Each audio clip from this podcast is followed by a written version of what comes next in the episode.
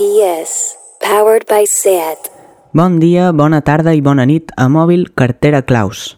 Comença el mes d'octubre, també conegut com Octubre Trans, perquè el dia 21 d'aquest mes és el Dia Internacional d'Acció per la Despatologització Trans. En definitiva, l'únic mes de l'any que veureu a gent trans per la tele.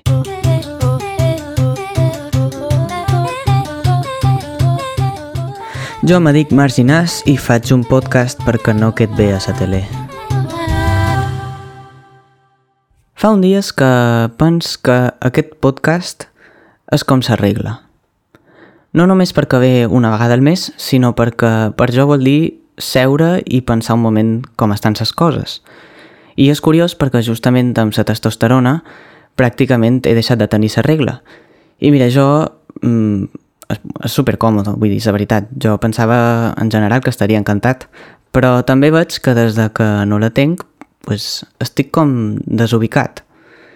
A mi, i, i és que té sentit perquè he sigut cíclic els últims 15 anys de la meva vida i això marca la manera de funcionar. El meu cos seguia unes guies, tenia un mapa on situar-se en funció del punt del cicle i no sé, no és que enyori tenir la regla, però és una eina molt bona per saber com estàs.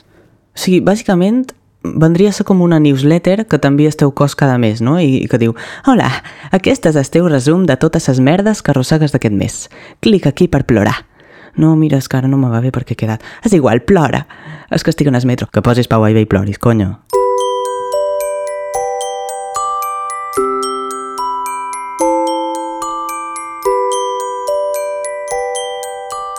Amem, jo no sóc de plorar fàcil i en realitat a mi això de sa regla ja m'anava bé. I no només per plorar de coses tristes, eh? a vegades sortia un raig de sol, entrava per sa finestra de sa cuina i, hòstia, quina emoció, no? Quina alegria d'estar viu. I ara, pues, no sé, mm, sent que vaig amb una espècie de pilot automàtic, com una línia que no acaba mai. I en realitat me fa com a por, perquè a vegades tens la sensació de que estic en un tren que va molt recte i se va embalant per inèrcia sense donar temps a mirar ni on ets, ni on estàs, ni per on vas, ni, ni cap a on vas directament. I per això ara, quan estic trist o me passa qualsevol cosa, pues, no sé com entomar-ho. No sé si m'he de preocupar, si és el Covid o si és que m'he pres un cafè quan no l'havia de prendre.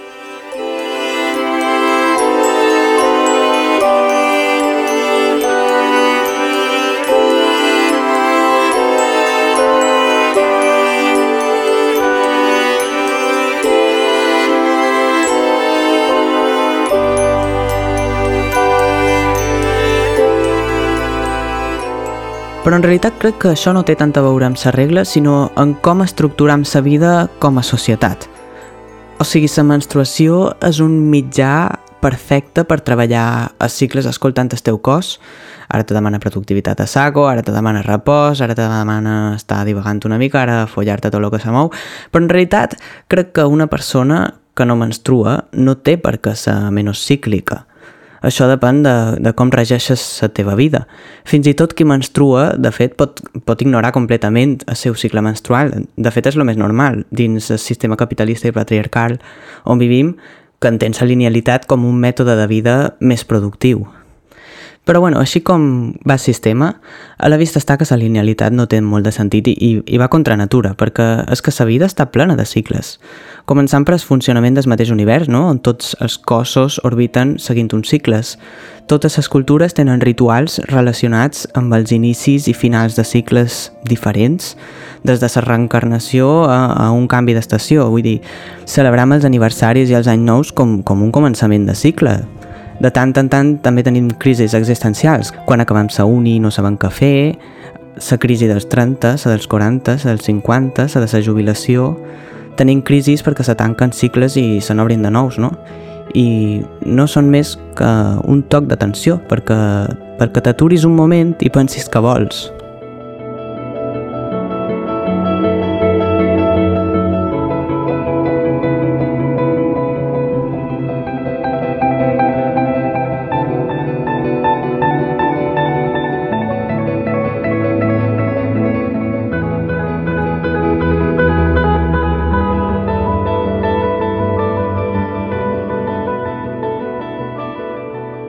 Però realment és necessari entrar en crisi?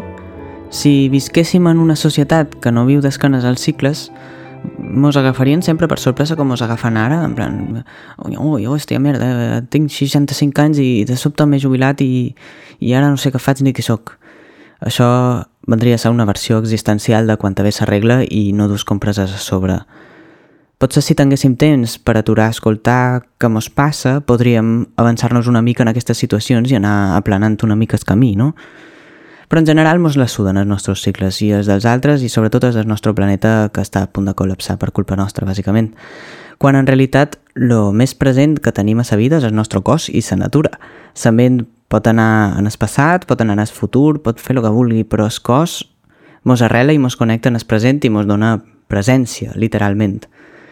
I és curiós perquè, en part, potser no som conscients dels cicles vitals perquè tendim a visibilitzar només els principis i els finals. Els naixements, els funerals, el cap d'any, l'any nou, la transició d'home a dona i fins i tot de la menstruació només se coneix el final del cicle, que és quan se sangra i ja està. I si només apreciem els principis i els finals, és molt fàcil traçar una línia recta entre un punt i un altre i oblidar que entre A i B és molt probable que hi hagi una espiral amb mil voltes i mil volteretes per enmig i un seguit de cercles i històries en moments de divagació o de no saber cap a un punyet estirar. Els principis i els finals eh, són tots iguals. Tothom neix i tothom se mor i tothom vol ser feliç i, i que sa vida li vagi bé, no? I ja està. Però per què com a societat no ens concentram en el que hi ha enmig, allò que marca si tires cap a un costat o cap a un altre?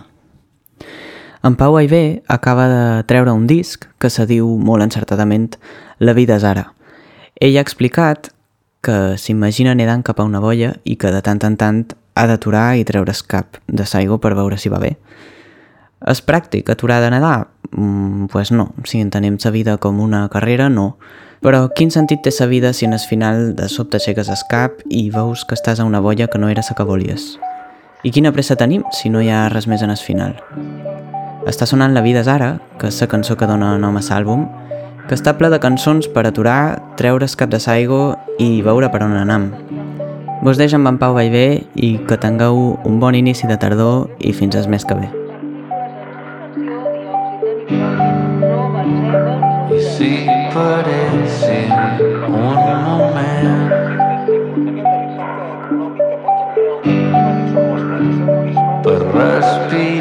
profundament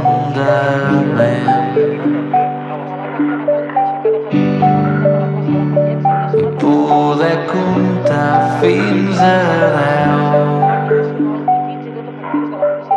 Per pensar si això és el que